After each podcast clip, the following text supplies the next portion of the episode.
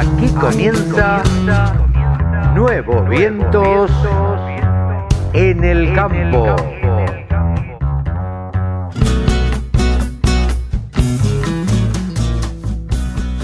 Hola, hola, hola, hola, mi amigo, ¿cómo le va? Hola, mi amiga, ¿cómo andan? Gracias por estar del otro lado. ¿Cómo les va? Una edición más de Nuevos Vientos en el campo, por la radio del campo. Hoy, en este primero de mayo, Día del Trabajador, bueno, le vamos a dedicar el programa a todos los trabajadores. Así que, bueno, nosotros somos trabajadores de la comunicación, trabajadores de la radio. Aquí estamos para presentarles un programa realmente, realmente que les recomiendo que presten mucha, mucha atención a varias cosas importantes, porque vamos a hablar con Lorena Basso, la presidenta del Congreso de Maizar. Así que ella es la titular de Semilleros Vaso y nos va a contar de qué se trata, de qué se va a tratar este año con más de 100 oradores, de 100 charlas, eh, el Congreso Maizar. Vamos a charlar con Ezequiel Cruz del Grupo Cencerro, que nos va a dar algunos tips para los productores agropecuarios, la organización de la empresa agropecuaria, cómo hay que organizarle y a qué darle bolilla y a qué prestarle mucha atención.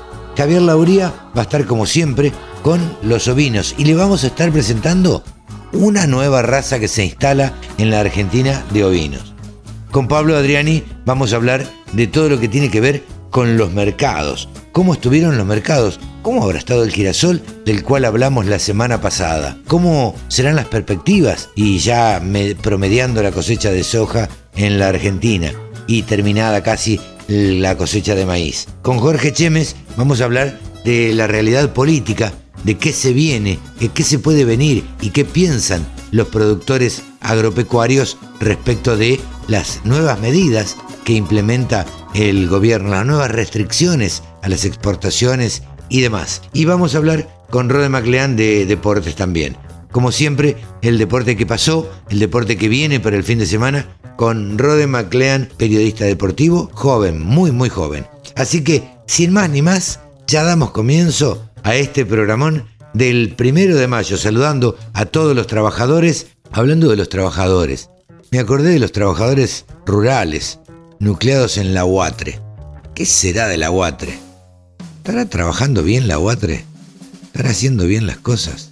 Bueno, un día de estos vamos a tratar de hablar, si es que nos dan bolilla, eh, vamos a tratar de, de hablar con alguno de los integrantes de la UAT. Arrancamos nuevos vientos en el campo por la radio del campo. www.laradiodelcampo.com y si se quiere comunicar con nosotros, contacto arroba laradiodelcampo.com. De nuevo, contacto arroba laradiodelcampo.com. Y si no, nos, siguen. Y si no, nos siguen en todas nuestras redes sociales. Nos encuentran en Instagram, en Facebook, en Twitter y en LinkedIn.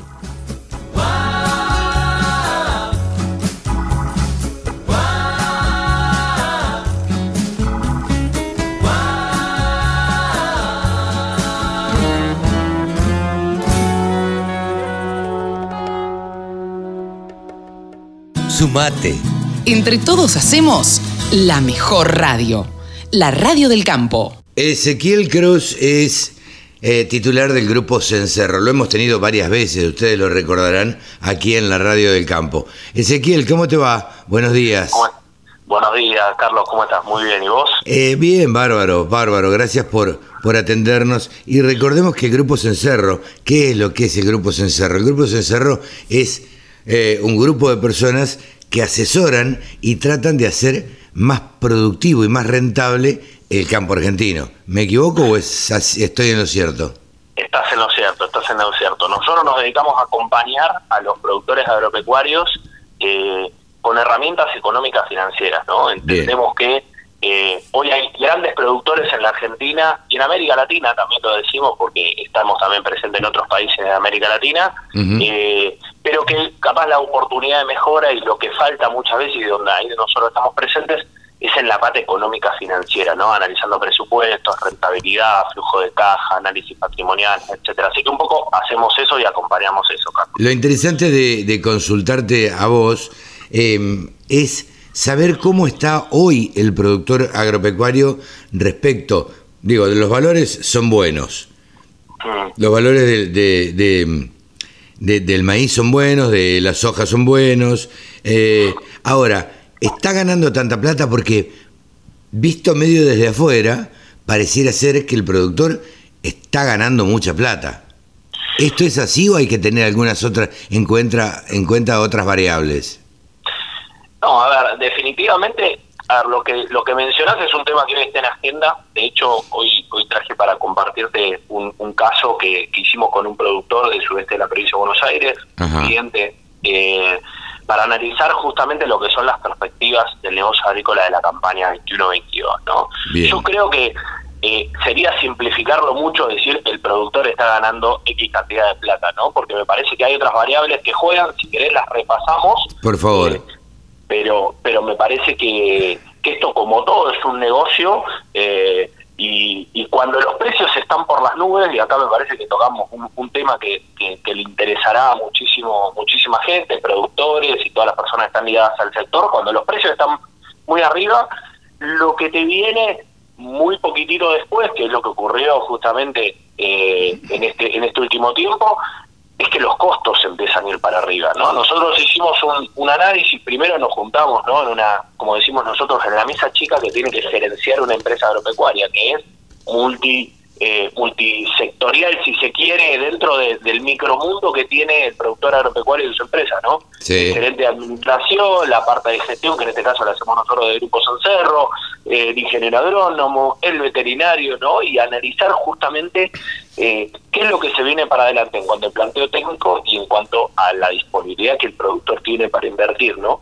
Nosotros hoy lo que estamos viendo es que las primeras cotizaciones de las cosechas de la, de la cosecha nueva, ¿sí? De, la, de la campaña 21-22, observamos en, en, en trigo y en valores eh, en trigo y en cebada, perdón, valores bastante bastante interesantes, ¿no? Entre 190 y 200 dólares, la soja en 305 dólares, el maíz entre 165 y 170 y el girasol en 350. Analizamos estos cultivos porque eran los que justamente están en la zona de, de, este cliente, ¿no? De acá surge, a ver, alguna reflexión, que está bueno que tengamos estos precios de mercado, pero está bueno también eh, ir viendo si podemos empezar a, cerrar el margen bruto. Recordemos que el margen bruto se cierra capturando ingreso y capturando egreso, ¿sí? Eh, y justamente capturar algo de rentabilidad. Entonces, acá damos el primer, el primer punto para, para el oyente, que es que es momento de sentarse y ver hacer los números en su empresa y ver si capturamos la rentabilidad de la campaña 21-22, al menos una parte, ¿no? Porque me parece que el mercado está para eso.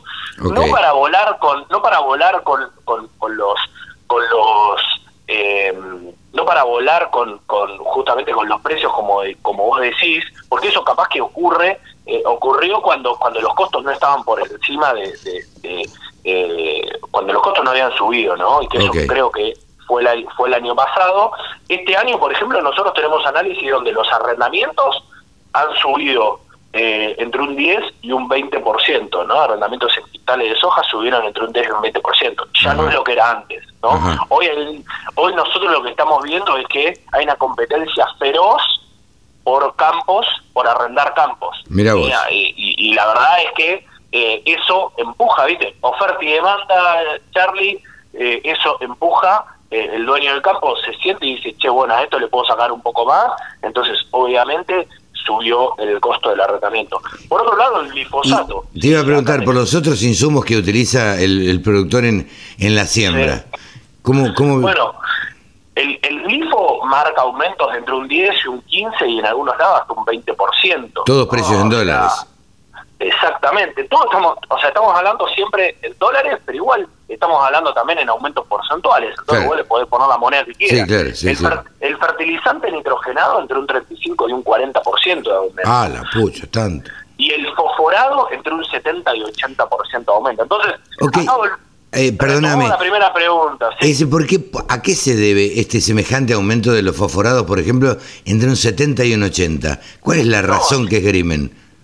Se debe, se debe al, al, al, precio de los commodities, se debe al precio de los commodities y al, y al aumento de los precios de los commodities y, a, y, a, y, a, en este momento de planificación, de campaña, donde, donde también hay una competencia feroz para ver quién vende, eh, están estos aumentos que quedan establecidos también por la oferta y la demanda. Entonces, respondiendo a tu pregunta, che, ¿el productor está ganando un montón de plata?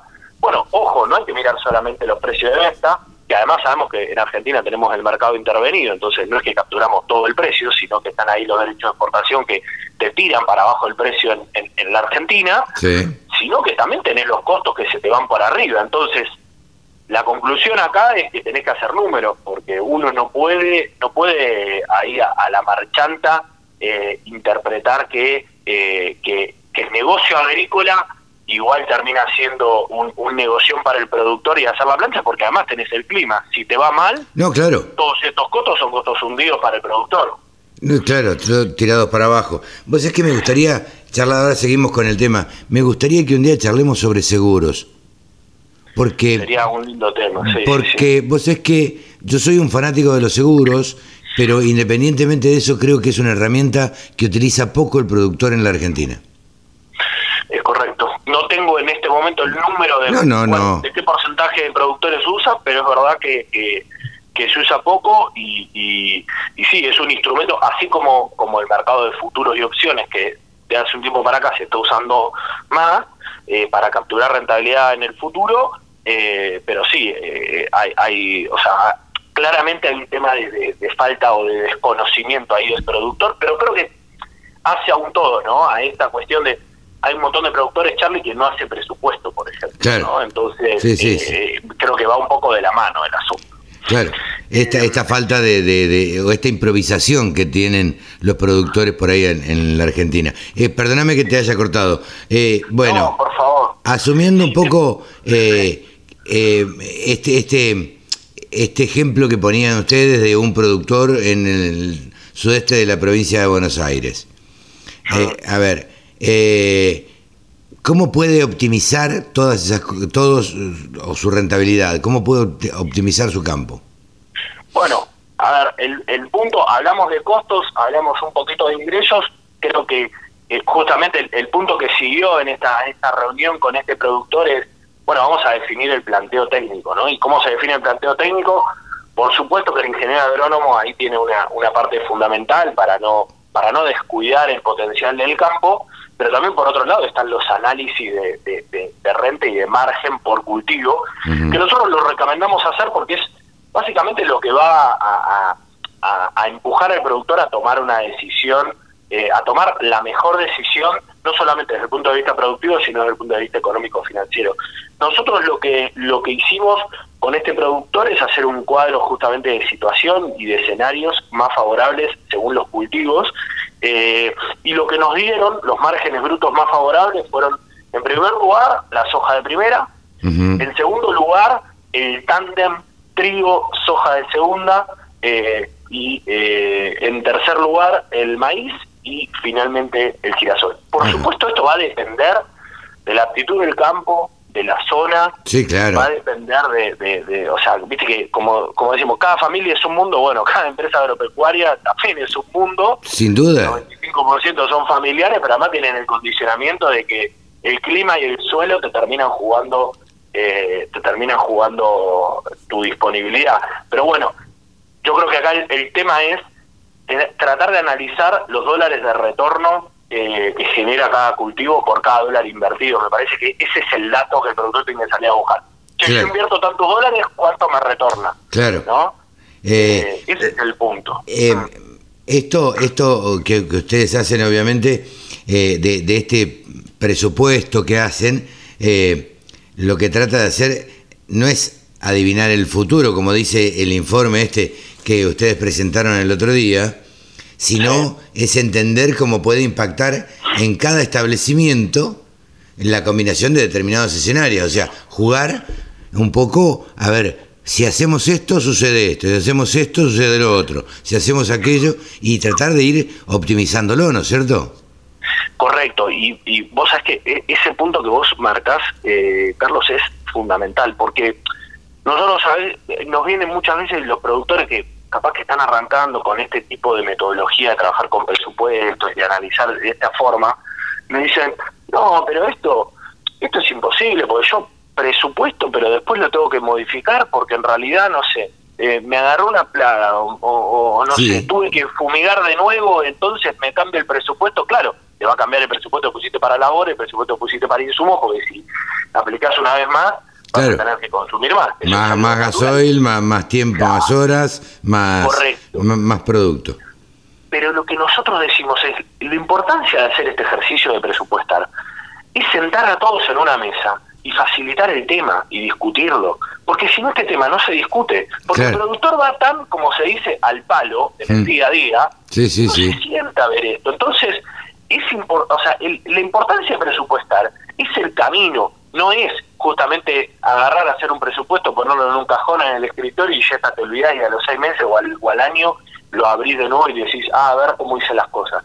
No, la metodología tiene que ser iterar en el día a día. ¿no? Por eso nosotros lo que decimos es, ojalá los productores agropecuarios tengan una administración con capacidad de agarrar el presupuesto e ir cruzando con lo que pasa en la realidad, ¿no? E ir viendo cuán lejos estoy de lo que de lo que presupuesté al principio y viendo cómo yo puedo empezar a capturar ingresos para saber si ese margen bruto que había estimado en algún momento al inicio de la campaña, cuando escuché la charla de Carlos y Ezequiel, eh, si eso realmente ocurrió. Me parece que eso es facilitar la discusión, conversarlo, charlarlo el tema.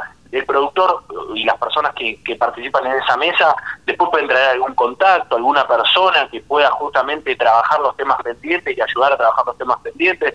Me parece que eso es parte de gerenciar eficientemente una empresa agropecuaria, que es lo que nosotros siempre tratamos de remarcar. ¿no? Lo importante es el camino, no el punto el punto inicial. Ni el inicial ni el de llegada únicamente, sino el intermedio. Yo sé que estaba pensando eh, a, esta altura, decía los que conocemos el campo, ¿no? Eh, ¿Cuántos productores agropecuarios viven en, en la ciudad?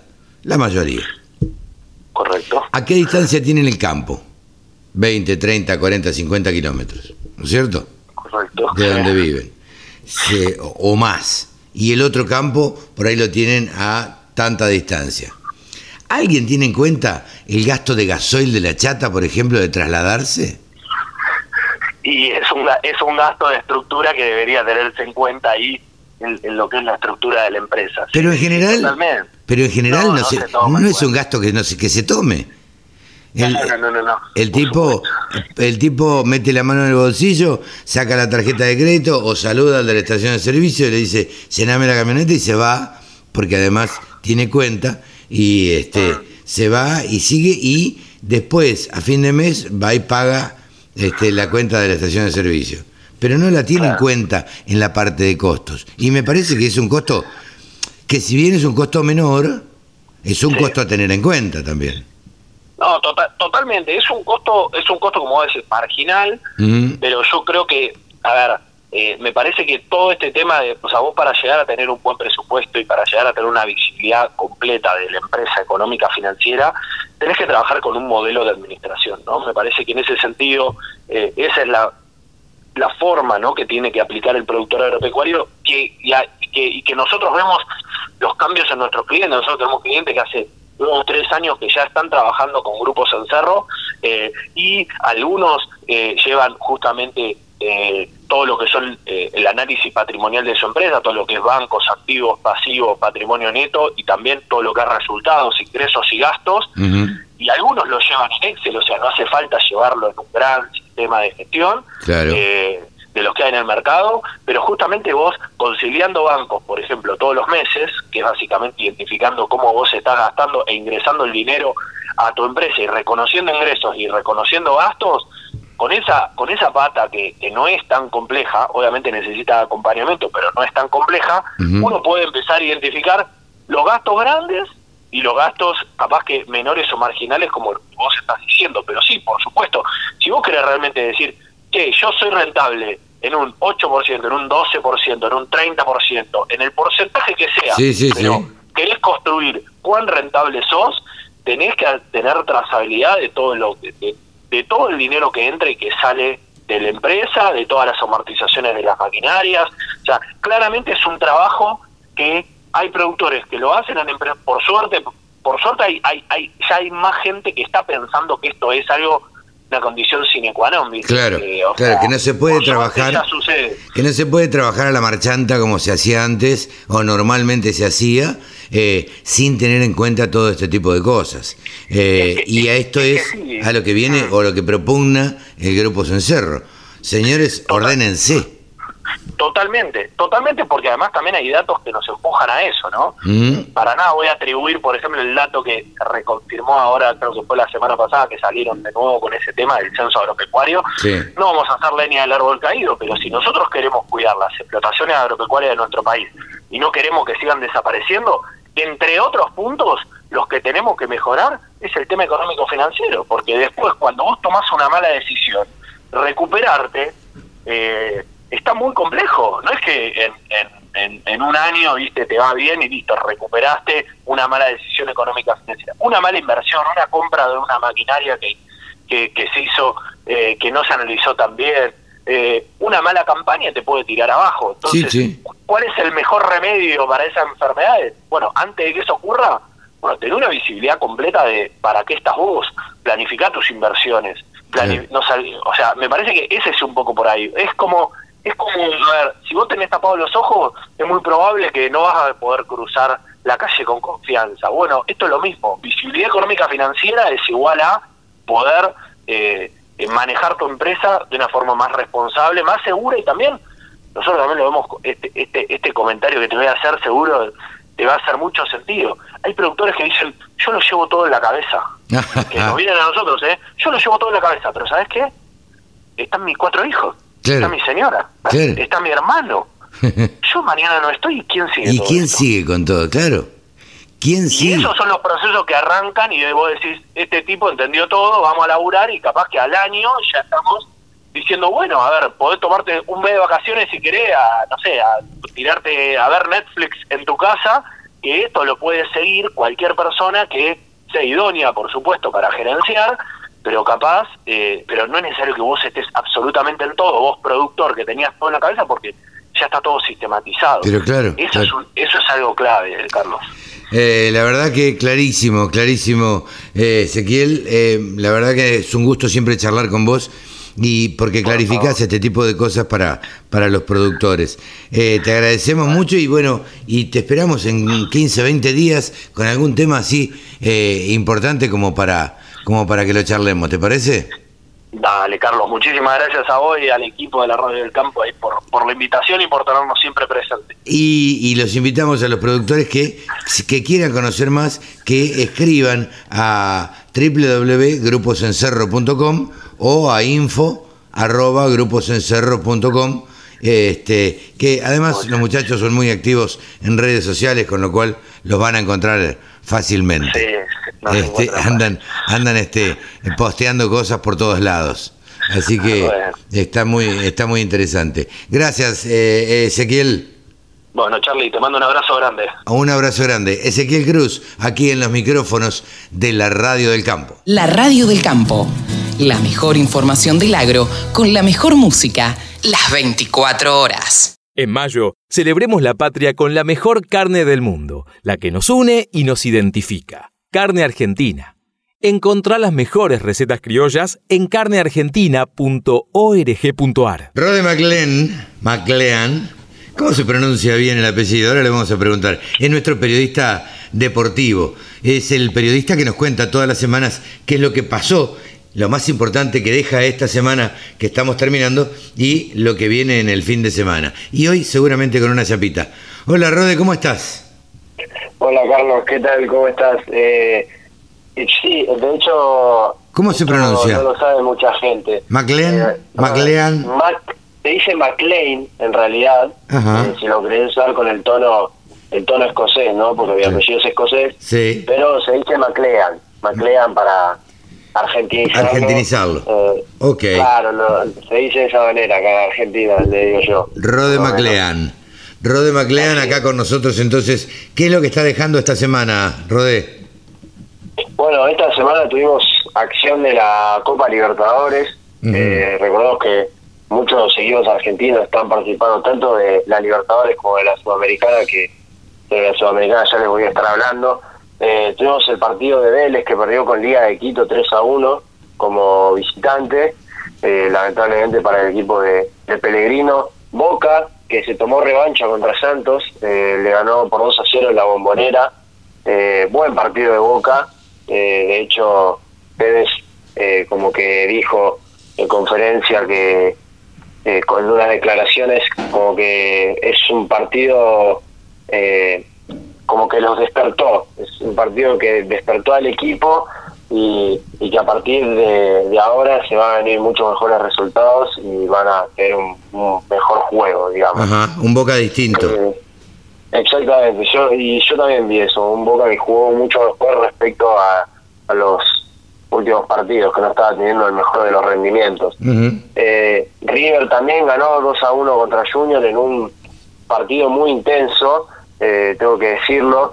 Eh, muy muy bien juega River, es sin dudas eh, es el mejor eh, equipo de fútbol argentino a día de hoy Ujú. pero eh, Junior tampoco se la se la dejó fácil eh, fue un partido insisto fue un partido muy intenso sobre todo en el primer tiempo eh, ocasiones para ambos equipos eh, hay un penal que, que no le cobraron a Junior que, que fue bastante polémico eh, pero bueno ya no se cobró ya no el resultado es 2 a 1 No hay vuelta atrás. eh, exactamente. Eh. En la Sudamericana, Independiente le ganó 3-1 a Torque y tuvimos el partido entre Rosario Central y San Lorenzo, eh, con la victoria del equipo Canalla por 2 a 0, así es.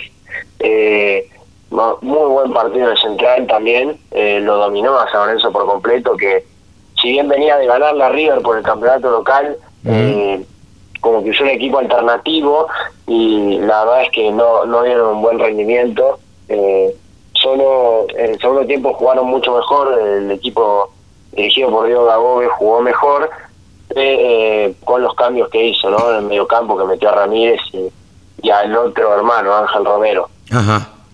Bien. Eso en cuanto a fútbol. ¿Algo más de fútbol? Eh, respecto a fútbol, te puedo contar que se va a venir eh, en esta en esta fecha número 12 del campeonato local. A ver, ¿cómo Eh, viene? Vamos a tener vamos a tener como nueve partidos en un mismo día, todos seguidos este domingo, eh, que va a arrancar la jornada a las 10 de la mañana. Lindo horario para arrancar con Boca Juniors y Lanús. Bueno, a los jugadores le queda todo el día, todo el domingo tranquilos para, para descansar con su familia. Totalmente, y ver un partido a las 10 de la mañana es un lindo horario y un encuentro bastante interesante entre dos equipos muy buenos. Eh, vamos a tener el partido entre San Lorenzo y Cruz eh, por la tarde, también jugarán Banfield y River, y tendremos eh, 7 menos 20 de la tarde del domingo el clásico rosarino entre Newell's y Rosario Central. Eh, todos los clásicos rosarinos sabemos eh, que hay que mirarlos, son auténticos partidazos y que siempre dejan una joyita, algún gol, alguna polémica que lo hace especial. Eh, eso es lo lindo de los clásicos. Bien. Y otro partido será el de Central Córdoba contra Racing. Bien. Los partidos destacados de, de esta fecha. Bien. Y tenemos automovilismo, tenemos boxeo, tenemos básquet. ¿Qué tenemos? Eh, te cuento, eh, vamos a tener Fórmula 1 este domingo, Ajá. así que si no sos amante del fútbol, tenés Fórmula 1 a las 11 de la mañana este domingo. Bien, bien. eh, eh, en que se va a disputar en Portugal. Eh, si, si te parece, sigo con tenis. eh, Bien. Que de paso lo voy a enla- enlazar con la, con la historia que traje para hoy, con- recordando a un histórico jugador de tenis argentino, que es Guillermo Vilas, pero tampoco me quiero adelantar tanto. Eh, se está disputando el ATP 250 de Múnich, eh, el ATP 250 de Múnich, y ya nos quedamos sin argentinos en la competición, en los octavos de final. Guido Pela eh, compitió contra John Millman en los octavos y perdió 4-6 y 2-0 porque eh, se tuvo que retirar por walkover porque tenía unas molestias en, en su aductor y Ah, mira. lamentablemente para Guido Pela por molestias físicas tuvo que abandonar el partido. Eh, aunque el pronóstico no parecía favorable, iba perdiendo 2-0 en el, en el segundo set. Y por otro lado, Federico Coria, que jugó este jueves, eh, perdió 4-6 y 1-6 contra el esloveno Norbert, Norbert Gombos. Eh, así que nos quedamos sin argentinos en, en el ATP del 250 de Múnich, lamentablemente. pero como venía diciéndote, todavía vengo a hablar de, del deportista, ¿se acuerdan que lo, los escuchaban en el programa anterior? Eh, ¿Se acuerdan que íbamos a traer una pequeña historia? Yo vine a hablar de Guillermo Vilas. Eh, no, ¿no lo viste jugar vos, Rodé? Yo lamentablemente no tuve no tuve la suerte de poder verlo jugar, eh, porque bueno, yo soy del 2001, así que... Dios mío, una pena. Qué irrespetuoso que sos. No, pero siempre, viste, podés encontrar algunos que otros videos y, cuando te pones a leer todo lo que ganó, todos los campeonatos que, se llevó, es auténtico, es histórico. Sin duda es el mejor tenista argentino de la historia. Sin duda, junto con junto con Clerc y, Gabriela Sabatini han sido los destacados. Eh, también tenemos que tener en cuenta, pero mucho más acá, a Coria, eh, a, Nalbandián, a Del Potro, por supuesto. y, Sí, y hoy en día eh, eh, eh, el pequeño Joarman. Joarman que está en el top 10, así es. bueno, Guillermo Vilas, yo venía a hablar de un año, del, del, año un año particular en su carrera, que es el año 1977. recuerdo que, que Vilas debutó en el año 1979, ya en el 76 ya tenía varios recorridos en el circuito, eh, pero 1977 es el mejor año de su carrera, ya que eh, conquistó dos de sus cuatro Grand Slam, eh, ese año conquistó Roland Garros y el US Open, son cuatro de los Grand Slam que son los torneos más importantes del tenis, y además logró cuatro récords impresionantes ese mismo año, que es que ganó eh, 16 torneos, siendo esta la, la cantidad, eh, la mayor cantidad de títulos que gana un tenista en un año. Eh, también tuvo un récord de victorias, que fueron 130 victorias. Y otro dato, son, tuvo 14 derrotas, es decir, que tuvo un 90% de efectividad. Eh, totalmente impresionante. Sí, sí, sí. No era una vez Eh, ¿Vos has visto alguna vez, yo sé que tu padre juega tenis también, pero ¿alguna vez viste una raqueta de madera?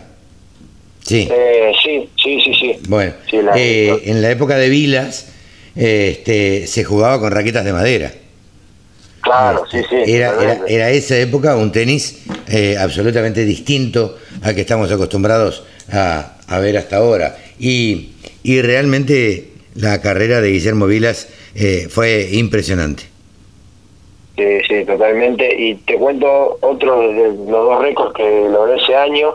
Eh, mayor cantidad de victorias consecutivas. Eh, ¿Cuántas decís que hizo, Carlos? No tengo idea, no, no tengo idea. No, no. 46 victorias consecutivas. Consecutivas, mira vos. Sí, récord hasta hoy, ¿eh? Ah. No ha sido superado. Eh, y se convirtió en el único jugador en ganar torneos ATP en los cinco continentes en una misma temporada. Mira vos. Es decir, que ganó torneos de los cinco continentes existentes. es impresionante. Un Guillermo Vilas, les recuerdo, se llevó 62 torneos ATP en total en toda su carrera. Era particular porque lo veía jugar, tenía pelo largo, en esa época se usaba el pelo largo, y vincha. Y jugaba con, con una vincha para que no le molestara el pelo. Era muy particular y este, de hecho hay una jugada que es la de pegarle por debajo de las piernas, que hasta el día de hoy... La famosa Willy. Claro, la famosa Willy, eh, él la inventa, no sé en qué partido, pero en algún partido así definitorio, devuelve la pelota y hace el punto además, este, en, en, en una jugada que fue extraordinaria. Eh, la verdad que los mejores recuerdos para, para Guillermo, que después se convirtió en cantante, en poeta y en cantante. Eso, eso es verdad. Y bueno, este año eh, estuvo la polémica de que lo, por los rankings y el porcentaje, la forma en la que se medía los rankings de, del ATP, eh, posicionaban a Vilas como el segundo mejor del mundo y al primero lo posicionaban a Jimmy Connors. Eh, claro. que esto es un debate, se llevó a discusión y eh, quería recomendar, yo le recomendar un documental que está en Netflix que se llama Serás lo que deba hacer o no serás nada, eh, que es sobre Vilas, es una investigación periodística muy interesante sobre eh, por qué Vilas merecía ser consagrado como el número uno por un, número de semanas determinado que no se lo dieron en 1977, que fue su gran su año estrella. Claro, vos sabés que una de las cosas llamativas de Vilas fue precisamente, yo no me acordaba eh, si es que era un récord de cantidad de, torneos, que ahora me lo confirmás vos, y vos es que nunca llegó a ser, a pesar de lo brillante que fue y de todos los títulos que ganó en los cinco continentes, como contabas vos, eh, nunca llegó a estar número uno en el ranking. Una cosa extrañísima extrañísima porque ganaba, ganaba, ganaba, ganaba todos los partidos que jugaba y nunca llegó a estar número uno eh, en el ranking mundial.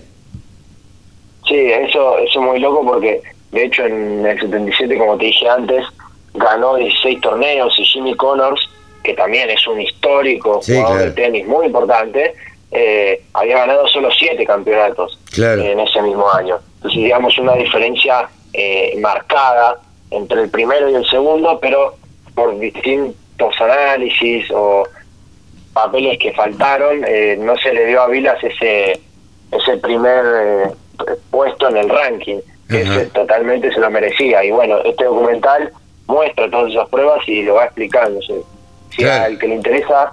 Eh, ¿Cómo se llama? ¿Serás lo que debe hacer o no serás nada? Sí, exactamente. Así, así hay que buscarlo, aquellos usuarios de Netflix pueden pueden buscarlo y este y pueden verlo en, en su televisor.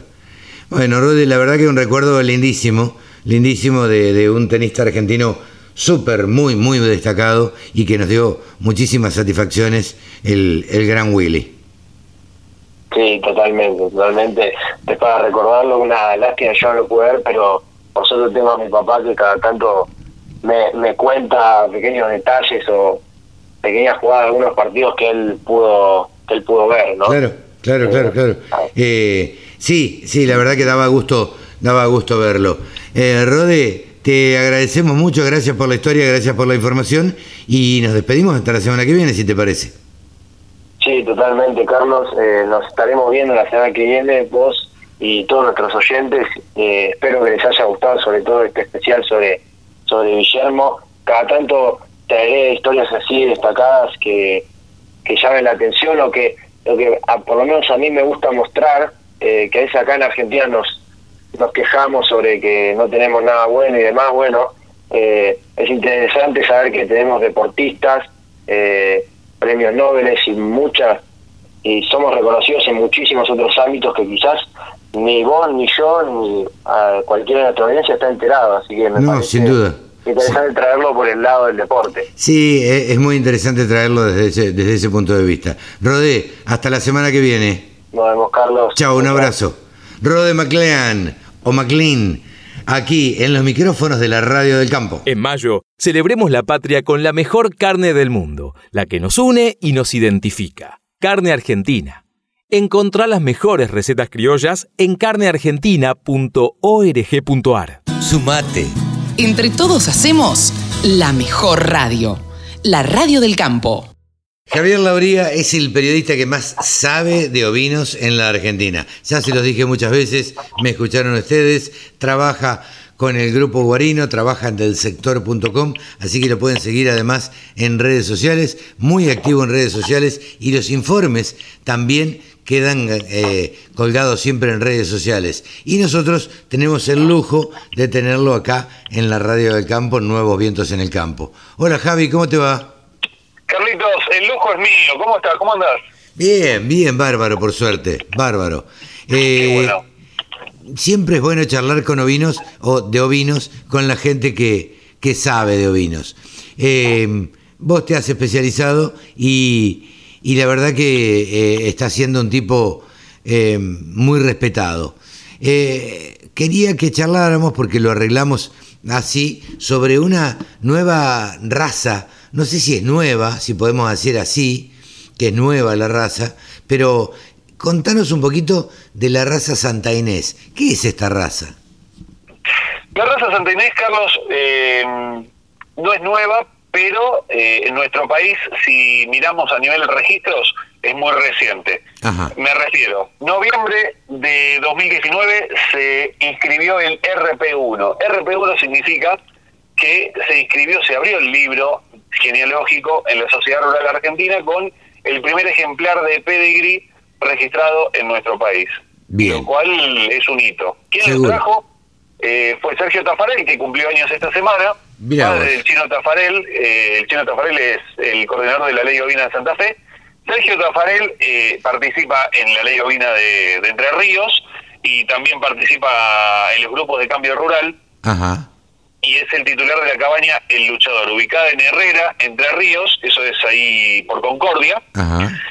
Y fueron los que incorporaron en su momento el primer ejemplar, bueno, los primeros ejemplares de Pedigree en noviembre, y en lo que fue marzo de este año, marzo-abril, eh, incorporaron otra tanda de ejemplares, eh, Santa Inés, hembras y machos, entre ellos un macho eh, llamado King Kong.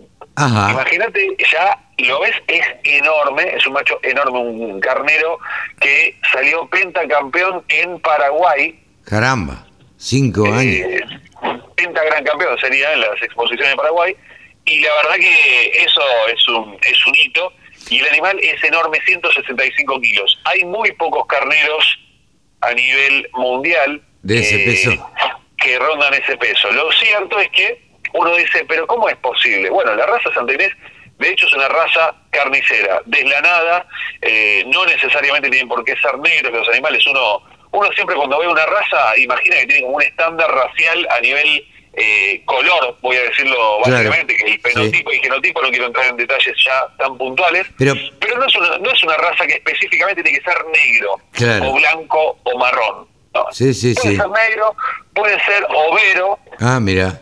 Porque las cualidades que se, que se miran, eh, después ya se hablaba del pedigree, es otra cosa, el pedigree de exposición es otra cosa, pero las cualidades que se miran acá son las cualidades, por ejemplo, que es una raza política no estacional.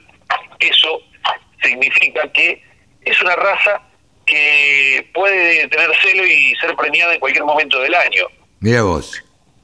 ¿Te llama la atención? ¿No te llama la atención? Ahí hay una cuestión. Claro.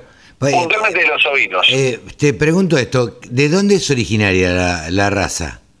Es originaria, es una raza sintética originaria de Brasil, del noreste de Brasil, eh, ahora, sinceramente ahora no me acuerdo de memoria específicamente las tres razas con las que se conformó. Una de ellas es una raza italiana llamada Bergamasca. Eh, otra es una raza muy lechera. Eh, y la otra es una la misma base que tiene la raza Dorper, que viene con, con el Persian y el Dorset. tiene la misma base, por eso vos ves si tienen la cabeza negra, en el caso de la Santa Inés uno suele ver el animal totalmente negro. Si bien, si bien el origen es Brasil, hay un tema de Scrapie que es eh, el equivalente de la vaca loca en los oídos y no se pueden traer animales de Brasil y ahí hay una complicación sanitaria que quieren tratar de ver si pueden armar regiones sanitarias como pasa en nuestro país, pero a otro nivel. Claro. Pero bueno, no quiero entrar en ese detalle, sino más bien de Paraguay. Y lo traen de Paraguay, estos animales, que no tienen estrepi, no tienen estos inconvenientes, y ahí es donde eh, se pueden importar. No fue la única cabaña, el luchador la que incorporó, fue hubo otra más que también trajo, que está en provincia de Buenos Aires, pero más allá de, de hablar de la cabaña, como estamos hablando de la raza, sí. esta raza es una raza que, así como se puede preñar todo el año, y acá es un detalle diferente con el resto de las razas, que habitualmente eh, los ovinos se preñan eh, cuando los días son más cortos. Ajá. Eh, ahí es cuando tienes más celo, exactamente. Invierno, otoño, tener en cuenta que los días se acortan de otra manera cuando hablamos de Patagonia. Y si hablamos de Patagonia, si hablamos de ovinos, entonces hay que tener en cuenta esos detalles. En este caso, esta raza es una raza especial para zonas eh, cálidas. Si vos la llevas, y esto, o sea, esto no te lo van a decir los criadores, pero esto te lo, te lo digo de haber hablado con unos cuantos criadores de Santa Inés, no solo de nuestro país, si vos las llevas a zonas un poco frescas, le tiemblan las patas. No te lo voy a negar, le tiemblan las patas lamentablemente, pero bueno, si vos la llevas a una raza, a una zona cálida, Concordia Entre Ríos es un poquito más cálida que un poquito más, más abajo, es una linda zona. Yo la verdad que fui a Concordia y es muy lindo tanto la parte de campo como la parte de ciudad. Lo debo decir. Pero volviendo a la raza sí, eh, tiene un 50% de melliceras. Ajá por lo cual te da eh, prolificidad, es una raza precoz y que podés hacer un cordero pesado tranquilamente, sin problemas, la, la conformación en sí es muy carnicera, es una raza netamente carnicera, deslanada, no tenés el tema de la lana, y lo particular que, que vos ves en esos animales es que tiene un cote muy largo, muy largo realmente. Hay una diferencia que vos la ves así a nivel a nivel visual, lo ves el animal y decís, eh, llama es una raza de, cogote largo llama la atención. Llama la atención. Por tener el cogote así largo, eh, se maneja similar a lo que son las cabras. ¿A qué me refiero? A que ramonean. El ah, ramoneo es el mordisquear las hojas de los árboles. Sí, sí. Para, para el oyente que dice que es el ramoneo, se le llama así a ir comiendo de los árboles, es decir, comer hacia arriba, no solamente hacia abajo, como solemos ver en la mayoría de los ovinos. Mira vos, eh, raza netamente carnicera de zonas más o menos tropicales. Eh, y se maneja bien y la otra característica sería que eh, se puede preñar todo el año, ¿no? Exacto. Ahí, ¿cuál es la cuestión de preñarla todo el año? Vos tenés cinco meses de gestación, tenés el, la aparición, y después en 30 días, 40 días, el animal ya se le acomodó todo el sistema reproductivo y ya puede ser preñada nuevamente porque puede entrar en cero nuevamente. Claro. Lo que significa que en un año puede llegar a tener dos corderos. Claro, claro y como tiene buena producción lechera, durante los primeros meses de luego de la aparición tiene buena producción lechera, los corderos crecen muy bien. Entonces, no es, que la puedes usar como una raza lechera tipo una pampinta, una frisona, que se conocen habitualmente en nuestro país, pero durante eh, los primeros meses tiene muy buena producción de leche, los corderos crecen bien, si vos le haces un creep feeding a los corderos, es decir, una alimentación, un suplemento eh, reciente al, al parto, los corderos crecen muy fuertes. Entonces puedes hacer un destete, eh, puedes hacer un destete precoz o destetarlo cuando la, la oveja se va secando. Claro. Y ahí vos te vas, a asegurarte un cordero que sin duda va a estar muy bien encaminado para, si vos querés tener un carnero grande, bien conformado, lo vas a tener. O si querés hacer cordero pesado, también lo vas a tener y no tenés que sinceramente yo no estoy a favor de, la castración. Yo, a mí me parece la castración, eh, como uno suele faenar a los campones antes del año, donde todavía no se manifiestan tantas cualidades necesarias eh, para lo que es la genética y que el músculo empiece a tomar cierta firmeza, me parece que no es necesario, al contrario, sino aprovechar las hormonas. Pero volviendo a la raza santinés, para mí, me parece que para zonas tropicales, como vos lo dijiste, te agradezco la, definición, es una raza que tiene mucho potencial y por la prolificidad es para aprovechar. Qué bueno, qué bueno, una que vayan apareciendo razas nuevas en la Argentina y que se vayan difundiendo, digamos, porque de a poco la gente lo, lo va a adoptar, porque si tiene todas estas características tan particulares, este, me parece que es como para, para pensarlo. ¿Hay una asociación, algo? ¿Están conformados? No. Todavía no, porque solamente hay dos cabañas que, tienen pedigree. Claro. Quizás en, un remate que se va a llevar a cabo la semana próxima se venda algo, pero necesitas una cantidad importante de, de, socios para armar una, una asociación. Si bien hay muchos que se asocian sin tener animales como para darle fuerza porque tienen planes o porque quieren acceder a, a ciertas cuestiones, o sea, ciertas facilidades, en un principio no, no está la raza, de hecho como no tampoco todavía se avanza con la Dorper, pero eso es algo que eh, seguramente lo van a ir trabajando a medida que vayan incorporando ejemplares de la raza a, nuestro país, sean ya nacidos en Argentina o traídos principalmente de Paraguay. Ok, ok.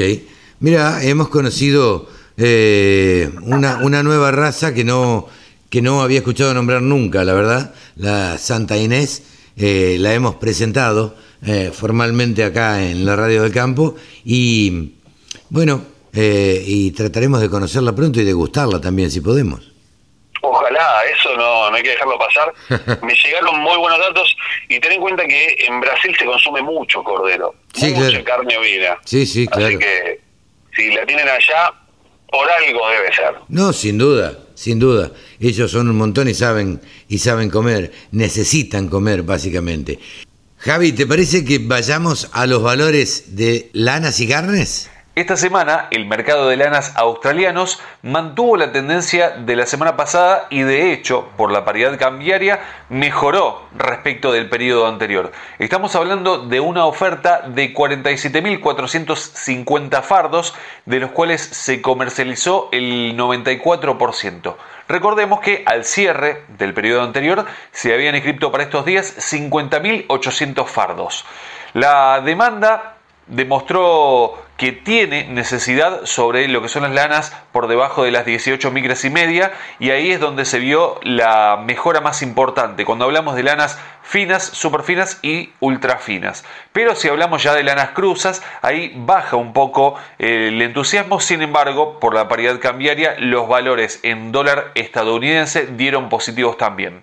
Por otra parte, lo que ocurre es que el comprador más importante es China se nota y es el que más le da ánimos a las subastas. Pero por supuesto también hay otros compradores de Europa que también necesitan abastecerse por estos días, así que las pujas están siendo muy interesantes para analizar un poco más qué es lo que va pasando y cuál es la tendencia por estos días. De no haber cambios, lógicamente vamos a tener valores similares o superiores a lo que son estos días, a lo que es esta semana. Y vamos a ver entonces cómo se refleja esto en el sistema CIPIM, con mucho ánimo imagino, ya que estas cotizaciones han mejorado. Vamos entonces, cuando hablamos de una lana de 17 micras, una lana super fina, con 60% de rinde al peine.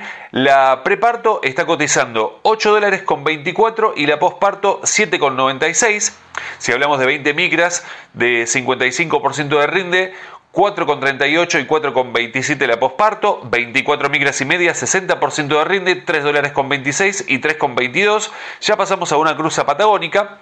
Estamos hablando de 27 micras, 55% de rinde, 1 dólar con 97. Nos vamos a zona provincia de Buenos Aires con una lana Corriel de 27 micras, 60% de rinde, 2 dólares con 4 centavos.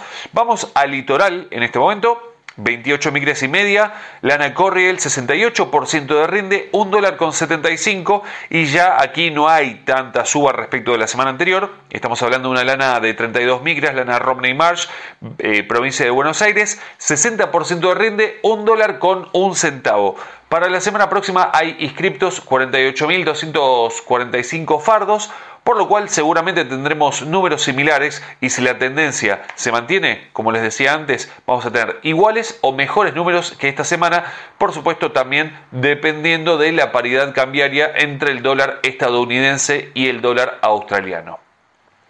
Vamos a hablar ahora de la carne ovina. No hay modificaciones por estos días en cuanto a los valores en nuestro país, pero ese espacio, esa vacante que dejaron ya las uvas en la carne vacuna dan un espacio, un lugar para lo que es la carne ovina que podría mejorar por estos días. Hay margen de mejora y hay poca carne, así que la ley de oferta y demanda puede hacer efecto ahí.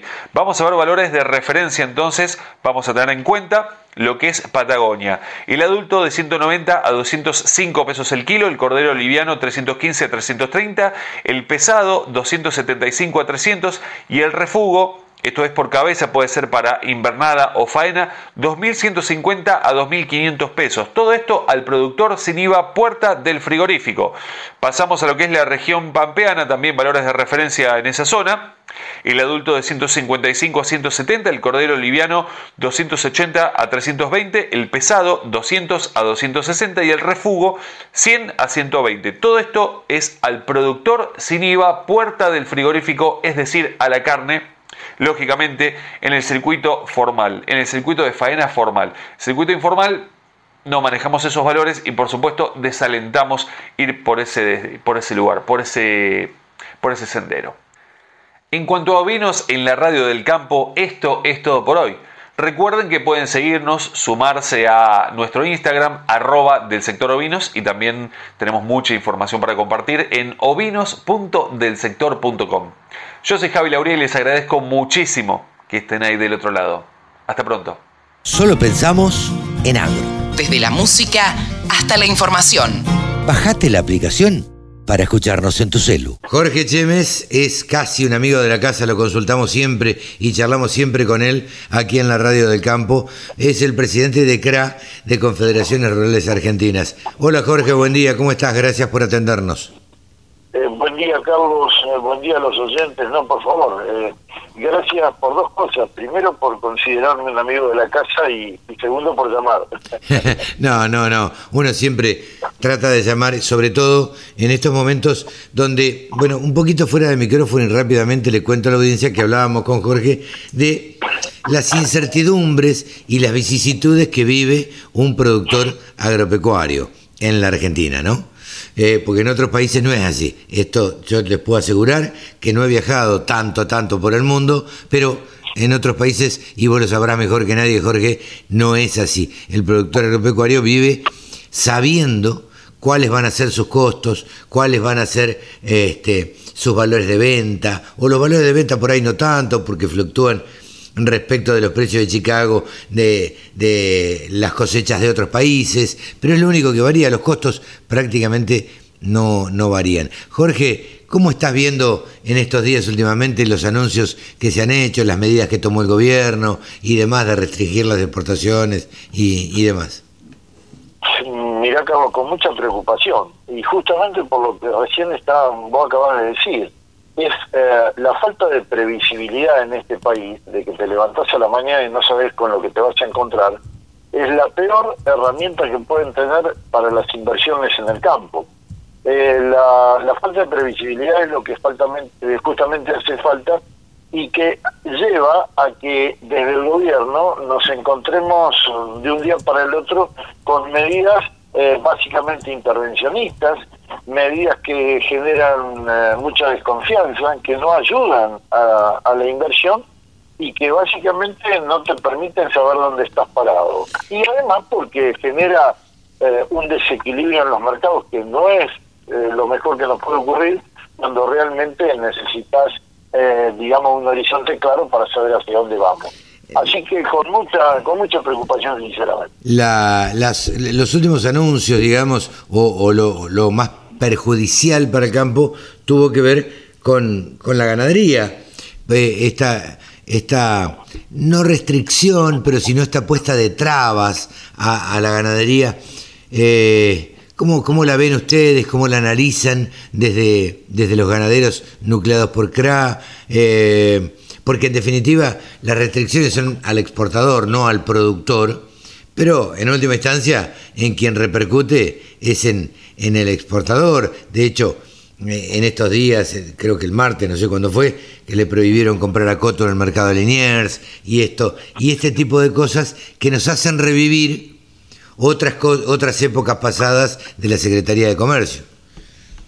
Sí, absolutamente. Eh, yo creo que la, la, intervención que se ha intentado hacer en el mercado de Liniers y sobre todo en las exportaciones, básicamente, estas nuevas medidas que quieren imponer, son, son negativas porque lo que, lo que generan en definitiva, aunque le pongan el nombre que quieran, pero lo que generan es eh, de alguna manera eh, sacar em, actores de la demanda.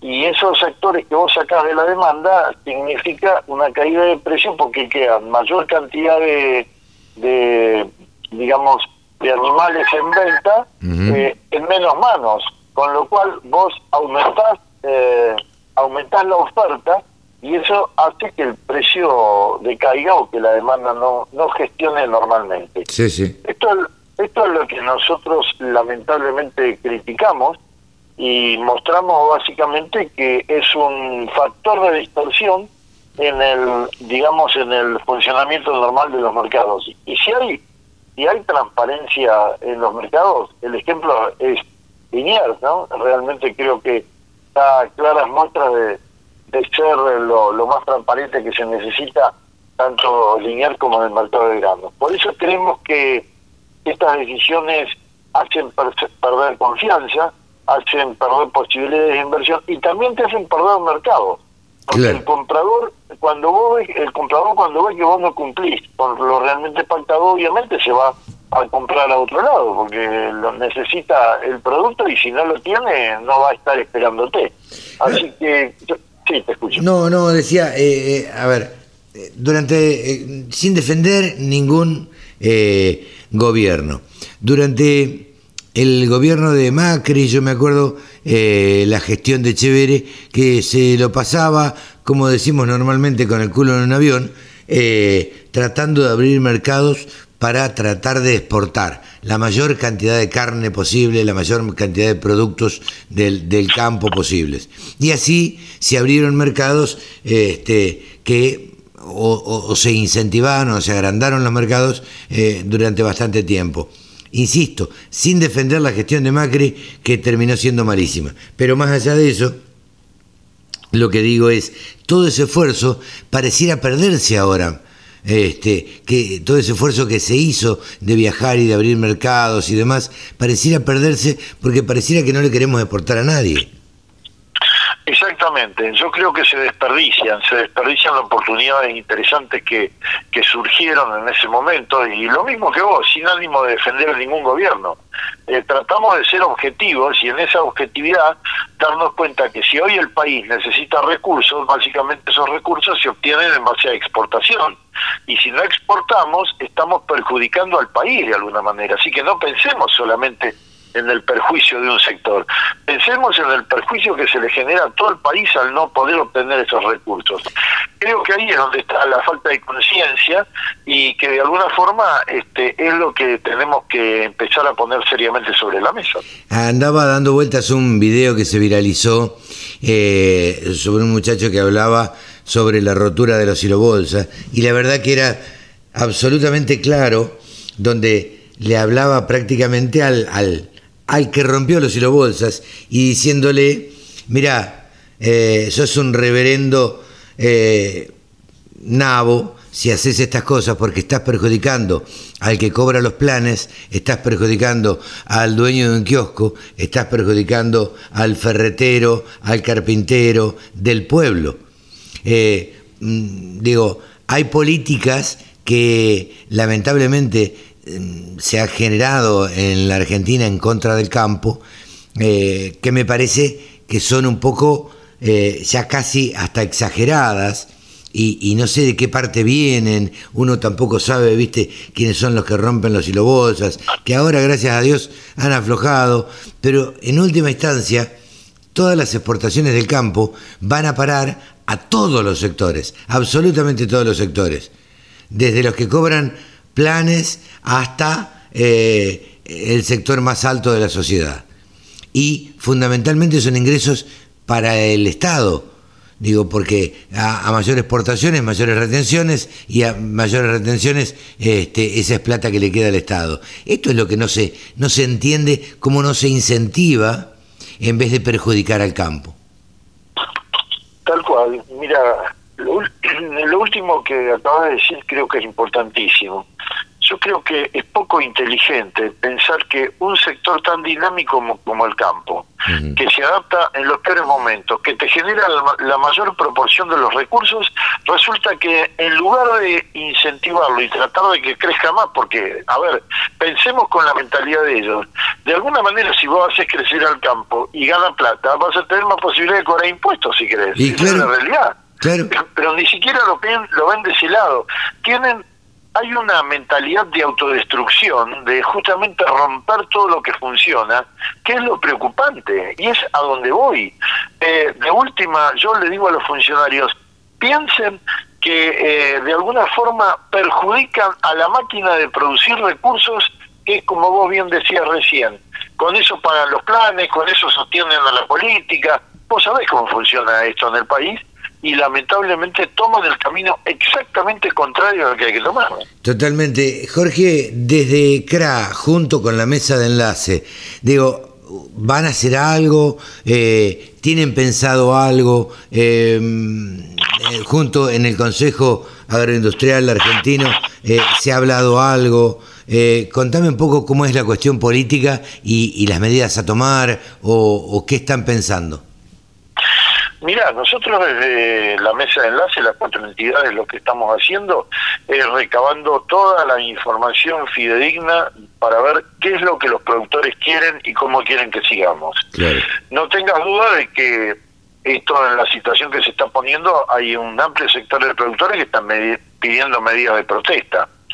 Tal vez no, no podría ser en lo inmediato porque la situación de pandemia que vivimos no permite que hagamos eh, digamos, o que compliquemos más la vida de este país en un momento como, como el que vivimos, y por eso creo que reina la lógica y la responsabilidad, básicamente, de no complicar más las cosas. Pero también la comunidad y el país tiene que entender de que nuestro sector no resiste más de que tiren de la piola como se está tirando. Todo tiene un límite, todo tiene, digamos, un momento de freno porque el bolsillo del productor no es ilimitado no tiene una capacidad contributiva de acuerdo a lo que el Estado quiera gastar. El Estado tiene que gastar de acuerdo a lo que puede eh, recabar eh, o, recaudar de, la parte impositiva. Entonces es al revés.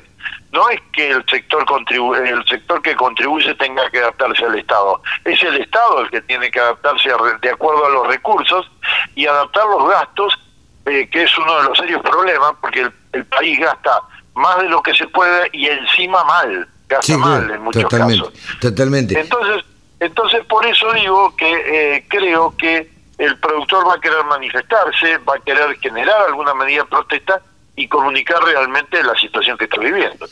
Eh, yo creo que hay, hay sectores de productores que, bueno, que, que en algún momento, como decías vos, eh, van a tirar tanto de la cuerda que finalmente los productores con pandemia o sin pandemia eh, van a salir a manifestarse. Seguramente con barbijos, con distanciamiento y con todas las medidas de seguridad que uno se pueda, pueda imaginar, eh, salir a manifestarse para, eh, bueno, para expresarle el descontento al gobierno, porque de alguna manera hay que, hay que hacerle sentir al gobierno que bueno, que no se está de acuerdo con esas medidas y que no se puede seguir adelante de esa forma.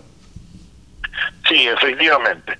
Yo creo que, como te decía recién, todo tiene un límite. El productor eh, va a querer manifestarse, eh, yo creo que tenemos nosotros tenemos que caminar como dirigentes en un fino equilibrio para tratar de contenerlos, pero sí también tratar de responder a los requerimientos que el productor necesita. Esa es nuestra obligación. Así que iremos viendo sobre la marcha qué medidas se quieren tomar y hacia dónde queremos llegar. ¿Están teniendo reuniones periódicas con el gobierno? Mira, comunicación con el gobierno siempre hubo, inclusive actualmente también. Te diría que la semana pasada tuvimos una reunión con Basterra y y con el, eh, secretario Solmi también. El problema es que esas reuniones no llegan a ningún final de acuerdo ni ningún consenso. El gobierno informa lo, lo que dice que va a hacer y justificar el por qué aplican esas medidas y nosotros le transmitimos los errores y el, el saldo negativo que estas medidas pueden eh, generar, pero además más de eso no pasa. No no tenemos eh, una agenda donde trazamos estrategias para que realmente a partir de ahí surjan las políticas de Estado que, hacen falta y, ahí está el problema. Claro, o sea que eh, para contarle a los productores, ustedes se reúnen, el gobierno los escucha, les dice qué va a hacer, ustedes le dicen que, que está mal e igual lo hacen. Exacto, y ahí queda todo. Por eso que lamentablemente este diálogo no sirve, esa es la realidad. Claro, porque si yo voy y te cuento mis problemas, vos me contás los tuyos o me decís cuáles son las razones por las cuales tomás tal y cual medida, y eso no genera ningún cambio, la verdad que es un diálogo de sordos, porque no... Exactamente, exactamente eso es lo que notamos nosotros claramente. Jorge, te agradecemos muchísimo este diálogo con la Radio del Campo y bueno, volveremos a consultarte para ver cómo van las cosas. Con mucho gusto, Carlos, a disposición de ustedes. Un gran abrazo y un saludo para toda la audiencia. Un gran abrazo. Jorge Chemes, el presidente de Confederaciones Rurales Argentinas. www.laradiodelcampo.com La radio que te acompaña a las 24 horas. Ahora estamos con el creador de los grupos gurú, el columnista del diario La Nación. Estamos con Pablo Adriani, consultor. ¿Cómo estás, Pablo? Buen día, Carlos. ¿Cómo estás? ¿Bien? Pero muy bien, por suerte. Arrancando el fin de semana, una semanita eh, casi podríamos decir un poco tranquila, ya lo veremos a lo largo del desarrollo de, esta nota. Eh, ¿Cuáles son las principales noticias que tenemos respecto de los mercados, Pablo? Mira, lo primero que uno tiene que ver eh, en esta época del año, tiene que ver para el norte, tiene que ver lo que está pasando en Estados Unidos. Hay que mirar para arriba. Hay que mirar para el norte, para arriba. Eh, ¿Por qué? Porque Estados Unidos está, eh, para que lo entienda un poco la audiencia, comienza la siembra de, los cultivos de verano. Claro época de siembra es empieza el 15 de abril hasta el 15 de junio, para redondear un poquito, fin, de mayo. Y, primero empieza la de maíz, y 10, 15 días después empieza la de, la, de, soja. La de, soja, claro. Entonces, lo que estamos viendo esta semana, eh, como la siembra de maíz es, más temprana que la de soja, hubo un atraso en, en la siembra de, de maíz en Estados Unidos porque ¿Sabes que hace una semana, esto es una cosa inédita, ¿no? Eh, Estados Unidos estaba recibiendo nevadas en plena primavera. Una locura, lo, lo, comentamos acá en esta misma columna hace la semana pasada y, o la semana anterior, me parece, estaba nevando en plena primavera. Exacto, y eso eh, que el, el, oyente dice, ¿eso qué, me afecta? claro, ¿qué tiene que ver con la Argentina? Y tiene que ver. claro, porque al farmer americano, al farmer americano, no le permite sembrar el maíz. Claro. Entonces, eh, estaba nervioso Chicago porque no le permite sembrar el maíz. Ahora bien, ¿qué pasó? En una semana, esas temperaturas que había de menos un grado, cero y más cuatro, eh, se están convirtiendo en temperaturas primaverales. Con lo cual, em, se, reanuda, se, reanuda, la siembra de maíz. Claro, empezaron a sembrar maíz. Ahora bien, ¿qué pasó esta semana? Fíjate lo que es lo dinámico de esto. Empezó a haber focos de sequía, se empezaron a ampliar los focos de sequía en Estados Unidos, ¿sí? Adentro del corazón maicero, Illinois, Iowa eh, y, e Indiana. Entonces, fíjate vos, el mercado viene de una nevada que no le permitía sembrar a una sequía que no le permite sembrar. Tampoco.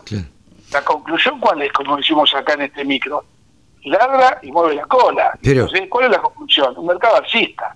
Claro. Un mercado alcista que para que los que nos siguen vayan entrando en el tema, porque viste, todo es capacitación. Totalmente, totalmente, todo es eh, cuestión de aprender. Mercado, mercado bullish. El mercado bullish es el alcista, el reflejo del, del bullish es el toro. Ajá. Bien. Ya lo comentamos, cuando uno, va, cuando uno va a, a, la bolsa de Chicago, sí. o a la bolsa de Wall Street en Nueva York, ¿sí? Esquina de la avenida no sé cuánto, y la calle no sé cuánto, hay un toro. Claro, el toro al que hay que tocarle la bola siempre. Exactamente. Entonces todos, que van, todos los que vamos ahí, acariciamos el toro, pues el mercado alcista. Bueno, conclusión, el mercado está alcista, está alcista, el, maíz está muy firme, eh, en Argentina está muy firme el maíz. ¿Te acuerdas que habíamos comentado que el maíz está despertando? Bueno, el, el, oso, la bestia se está despertando, el maíz se está despertando, en Argentina estamos viendo precios de 225 dólares sobre Bahía Blanca, claro. 215 sobre Rosario, un mercado efervescente, plena cosecha, vuelvo a repetir, lo que está pasando también con el maíz pasa con la soja, en plena cosecha tenemos los precios de vidriera que son los más altos de la campaña comercial desde que empezó. Claro, una... una... Una locura lo que decimos siempre. Parece que eh, los gobiernos peronistas hacen subir los mercados. Claro. Hago un empalme con soja. En el caso de la soja, como la soja empieza la siembra una semana, diez días después, no estaba atrasada la siembra, pero se empieza con estos focos de sequía. Claro. Atención, porque los pronósticos climáticos de corto plazo, de acá a una semana, no están dando lluvias para Estados Unidos, con lo cual eh, vamos a tener yo te diría, un cierre de semana con mercados eh, firmes. en Argentina hay cierta eh, divorcio entre la firmeza de Chicago y el mercado argentino, porque Argentina está en plena cosecha de soja. Claro. Eh, los camiones de soja están triplicando los de maíz, hace 20 días era al revés. Claro. O sea que ahora está entrando en, en, los puertos de River eh, el, el, comienzo del fútbol de la cosecha de soja. Eso es bajista en cualquier parte del mundo. Sí. Con lo cual, ahí estamos viendo una leve baja de soja, pero corrección bajista. Tampoco es para, para preocuparse mucho, es una soja de 3.35, 3.40, contra el año pasado que valía 230. Sí. Eh, estamos claro. arriba. la diferencia, claro, la diferencia es muy grande. O sea que es un poco el, el cierre de semana, ¿viste? Un cierre de semana firme para maíz, bajista para soja por logística de cosecha. Claro, eh, yo te iba a decir eso. Lo, lo interesante de aprender de los mercados es que esto que decíamos recién, che, mirá, lo que, la sequía de, Estados Unidos hace que el mercado esté firme y por ende repercute en Chicago eh, eh, y, y repercute en los precios también argentinos, porque siempre estamos mirando a Chicago. Siempre estamos, por eso hay que aprender a leer este informe, el informe que decís vos siempre de Luzda, que sale mensualmente. Exacto, ahí tenemos un informe mensual de oferta y demanda, y, la, semana del 12 de mayo, el USDA, el Departamento de Agricultura de Estados Unidos, va a publicar el primer informe de oferta y demanda mundial y por países de la futura campaña 21-22, justamente la que se está sembrando ahora en Estados Unidos, de soja y de maíz. Ese informe es muy importante porque nos va a dar un poquito de luz al final del túnel y más fundamentos para lo que estamos diciendo. Claro, porque si se reduce la cantidad, de la superficie sembrada de maíz y de soja, es de esperar un, casi te diría, o me parece, corregime, eh, un año de firmeza. Exactamente, un segundo semestre más firme que el primero. ¿eh? Claro. Estamos, estamos jugando una ficha con esto. ¿eh? Claro, sí, sí, sí. Escúchame una cosa, te quería preguntar esto. Vos hablaste hace dos semanas, acá en estos micrófonos, eh, del mercado de girasol y que y me acuerdo que dijiste no se queden con el girasol, no se quede con el girasol, señor productor. Eh, ¿Qué pasó con el mercado de girasol? Y finalmente pasó lo que anticipamos, ¿sí? Ah, caramba. Eh, sí, se está, el mercado se está derrumbando. Yo dije, cuando el girasol empiece a bajar, va a bajar de 20, 30 dólares, no va a bajar de 5 dólares. Claro. Entonces, al productor, y esto va directamente a los productores, este, este, este mensaje. Cuando un mercado sube, como el caso de girasol, ¿sí? Mm. Que, porque subió el aceite de girasol en el mundo, sí. porque fracasó la siembra de girasol de Chaco de Argentina, con 250 mil hectáreas menos, con lo cual no hubo girasol primicia este año. Cuando se dan todos los astros, como fue que el aceite de girasol en el mundo subió 600 dólares en un año, 600 dólares. El, el, el, Chaco fracasó la siembra y el aceite en Argentina subió otros 500 dólares. Y yo te digo, mirá, el girasol está firme por esto, por esto y por esto. Por eso por eso se va a cotizar arriba de 500 dólares. Claro. Ahora, si yo, si yo te digo, como te dije hace dos programas, ojo que para septiembre el girasol en el mundo eh, ya marca una tendencia de 500 dólares de caída. Entonces el productor tiene que empezar a racionalizar lo que yo le estoy diciendo. Si el mercado de girasol subió porque subió el aceite 500 dólares, y yo le estoy diciendo, el aceite no lo, no lo invento yo, hmm. es el mercado. El mercado me está diciendo que a septiembre baja 500 dólares, entonces uno más uno es dos. No, no, no, es, tan difícil. Digo, hay que, solamente hay que estudiar. Claro, no, no hay que estudiar, hay que escuchar, porque hay que tener que escuchar la radio del campo, porque porque cuántos cuántos productores hay que tienen el girasol en el cielo bolsa, por favor. Y, les venimos diciendo, véndanlo, porque están, están tomando un café en la cubierta del Titanic. Y bueno, eso ya pasó. El girasol ahora vale 470 dólares, que valía 520, 530. ¿Y cuál es la tendencia? Vuelvo a repetir, 450, 440, y para el año que viene están mostrando 380. ¿El año que viene qué es? Noviembre, diciembre, girasol primicio. No estamos hablando de acá, de acá a 28 meses. Sí, sí, sí. sí. El productor tiene que tomar conciencia que no es todo cosechar, almacenar y, y, no prestar atención al mercado. Es como que le está pasando el elefante por adelante y no lo ven. Yo lo que estoy haciendo, le estoy mostrando el elefante. Eh, Ahora, ah. si no lo quieren ver, quien se perjudica es usted con su bolsillo, ¿no? no, no, no, sin duda, sin duda. A ver, yo lo comparo con otros mercados, Pablo, y perdóname la, la interrupción. Cuando uno invierte en ladrillos, por ejemplo, cuando uno dice, bueno, este, tengo la posibilidad, entonces me compro una propiedad. En general, uno no compra una propiedad para venderla a los seis meses. Uno compra una propiedad para quedársela tres, cuatro, cinco años, seis años, si es que no se va a vivir ahí, y de alguna manera, si lo toma como inversión, siempre los ladrillos van a aumentar o tienden a aumentar y uno gana un determinado porcentaje, a veces más, a veces menos. Me parece que esto es casi totalmente lo contrario. O sea, eh, acá tenés, en seis meses se puede dar vuelta todo y podés perder absolutamente, no digo perder todo, pero perder una gran cantidad de plata. Sobre todo... Claro, claro. Que no valga nada el girasol o que valga 200 dólares o 300 y te perdiste de venderlo a 540. Exactamente, ese es el concepto. Justamente esa comparación es buena. Los mercados, los commodities, que el productor lo entienda, por favor. Es biología pura. Claro. Es biología humana porque tiene que ver con el consumo. Es biología de vegetal porque tiene que ver con la genética. Es biología llamémosle la parte climática de la biología, biológica, porque porque participa la lluvia, el sol, el calor, eso es todo biología. Seguro. Entonces, ¿Y el eh, suelo? el suelo, y el suelo que es el, sustrato biológico por naturaleza, exactamente. Pero todo lo que pase en ese entorno, en ese micro, macrocosmos y microcosmos, que es eh, hasta la tranquera, le va a afectar al productor. Le está afectando. Entonces ahora no es tiempo para reclamos ni para ni para ni para lágrimas. ¿eh? Ahora, muchachos, la experiencia que les enseñe a cómo hay que pensar los mercados y tomar decisiones. Eh, qué bueno sería este que los periodistas aprendiéramos un poco más, ¿no? Sobre mercados para poder explicar.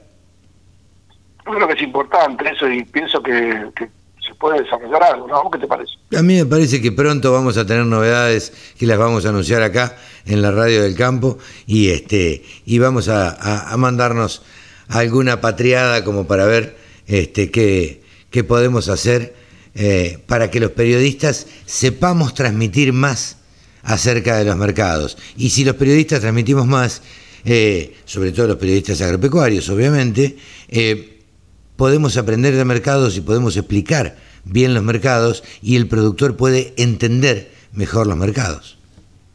Exactamente. Así que bueno, eso esperemos tener la noticia para, para la semana que viene. Pero sí, sin duda, sin duda que va a ser así. Eh, si tenemos que hacer un pronóstico de, eh, no digo climático, pero de un pronóstico de cómo van a seguir los mercados eh, en, en, en la próxima semana.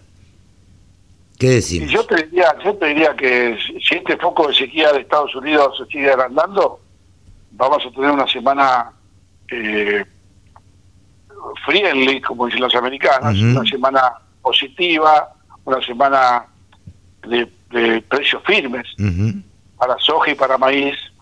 Y, y después está el, partido local, o sea, puede haber una firmeza en Chicago, pero en Argentina puede haber no es que no, es que no acompañe la firmeza, pero por ahí Argentina puede subir menos que Chicago porque puede haber un factor de, de, oferta de soja en plena cosecha. Y hay un tema importante, el productor está vendiendo soja, muchos por logística y no por precio.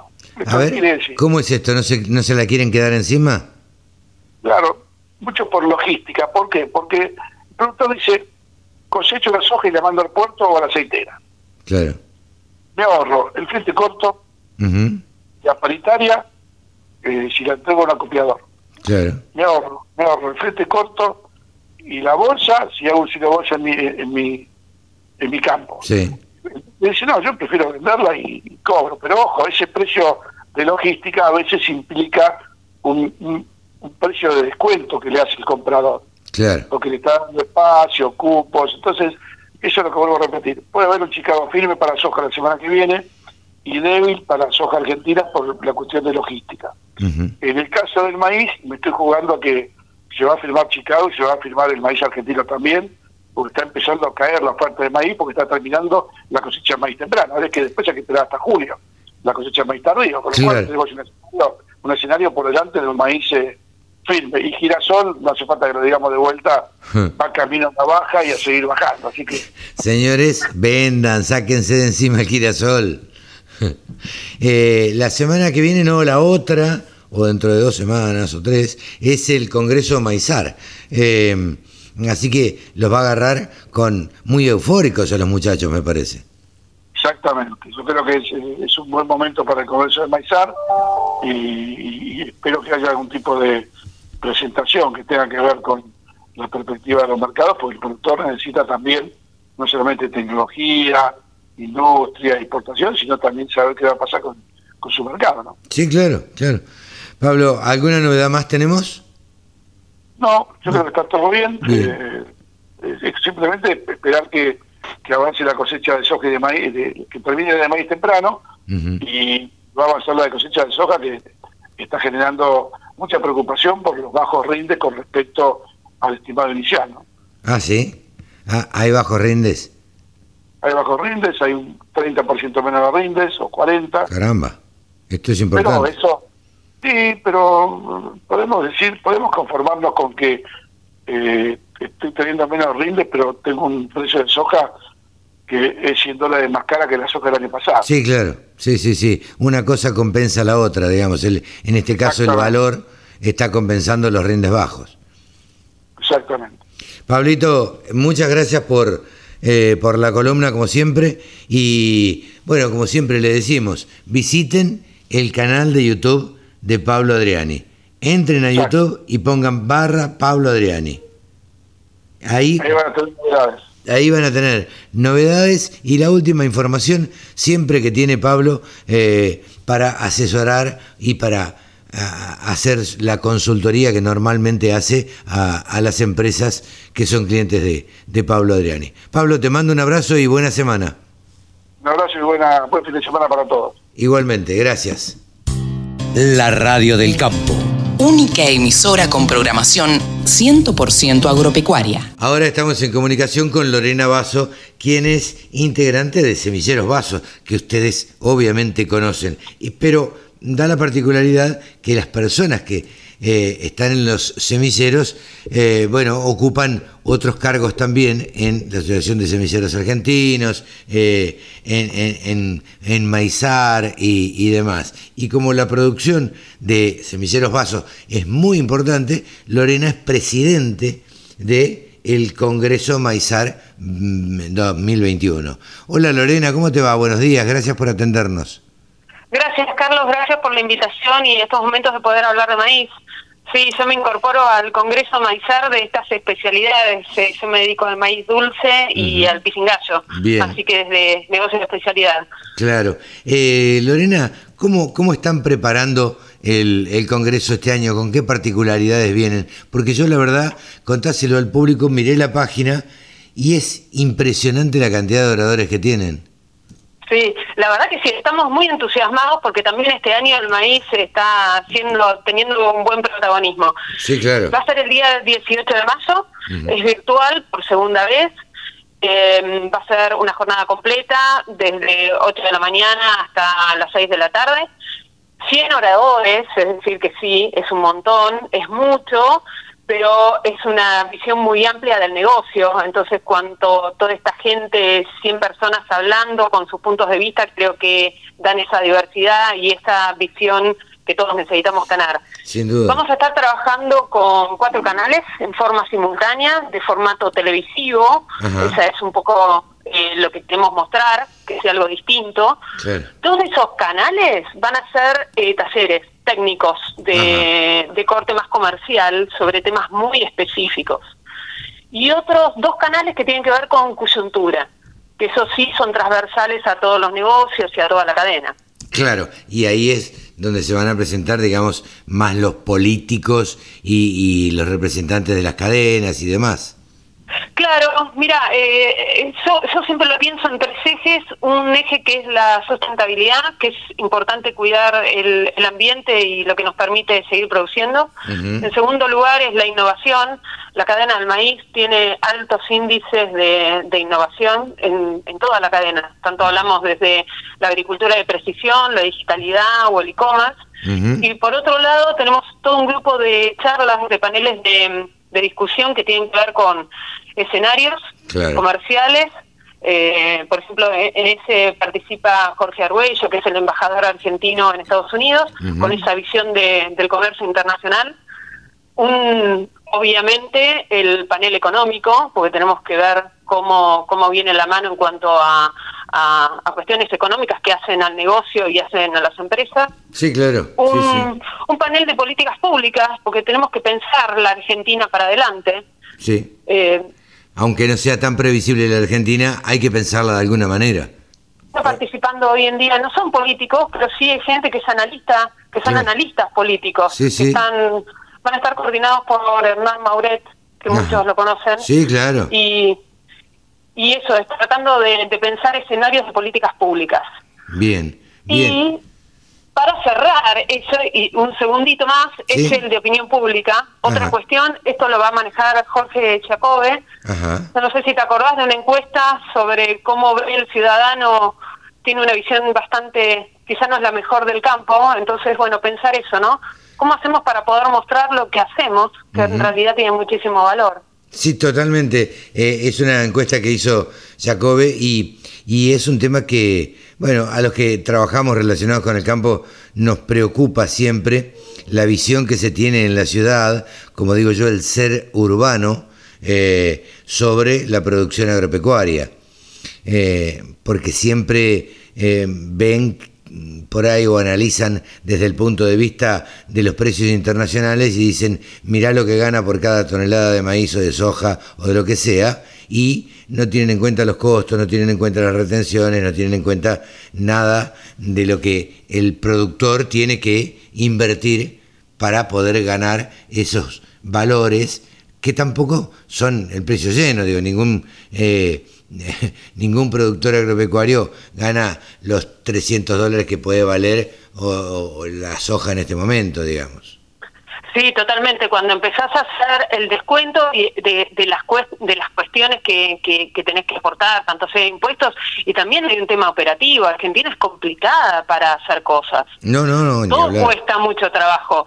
Y yo eh, esto lo hablo como semillera, como productora. Es decir, todo el tiempo estamos con roturas de maquinarias porque no se puede reponer tan fácil, eh, el acceso al crédito, la operativa, es decir, la operativa de todos los días es costosa y es trabajosa. Sin duda, eh, eh, el, uno de los últimos inconvenientes con que se ha encontrado el campo, digamos, es, o, quienes, los contratistas, mejor dicho, es para conseguir, y los fabricantes de maquinaria agrícola, para conseguir llantas cubiertas este, porque no entra el caucho y porque no se dejan hacer y no se dejan fabricar. Y he hablado con varias fábricas y están muy, pero muy complicados.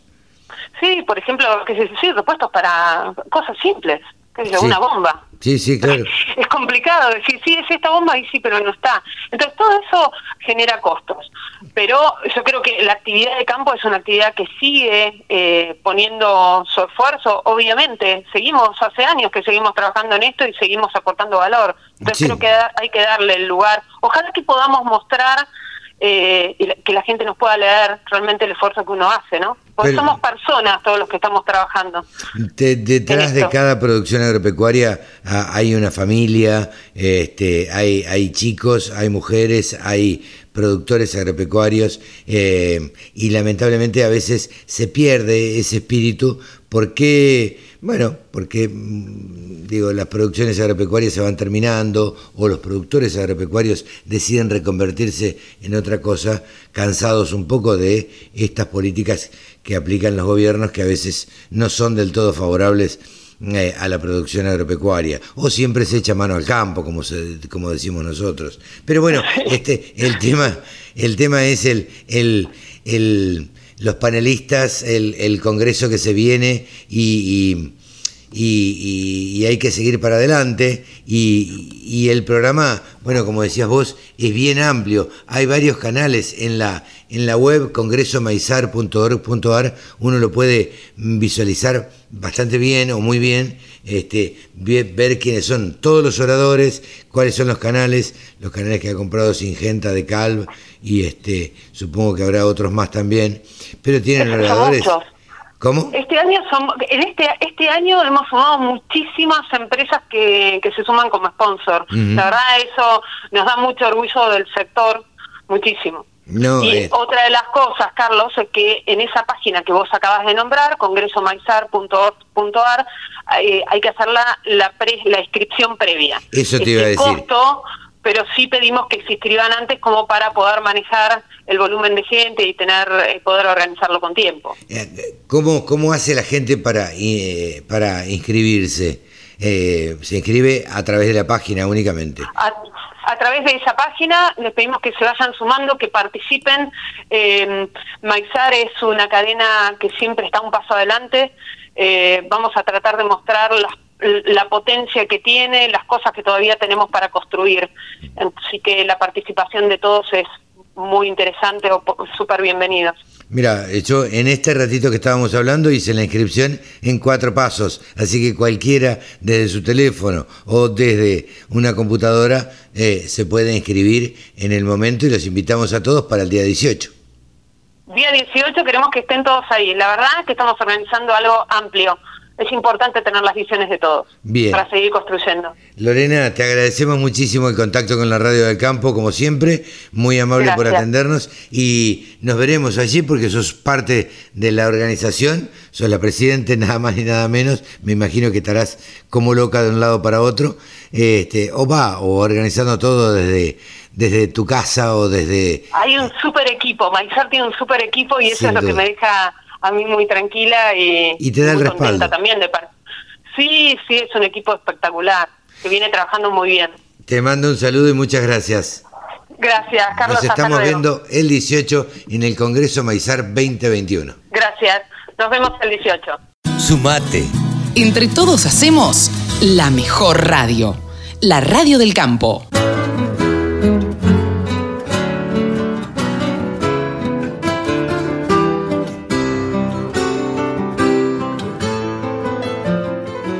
Y hasta aquí fue una edición más de Nuevos Vientos en el campo. Esperemos que lo haya disfrutado. Gracias. Hasta la semana que viene. Chao.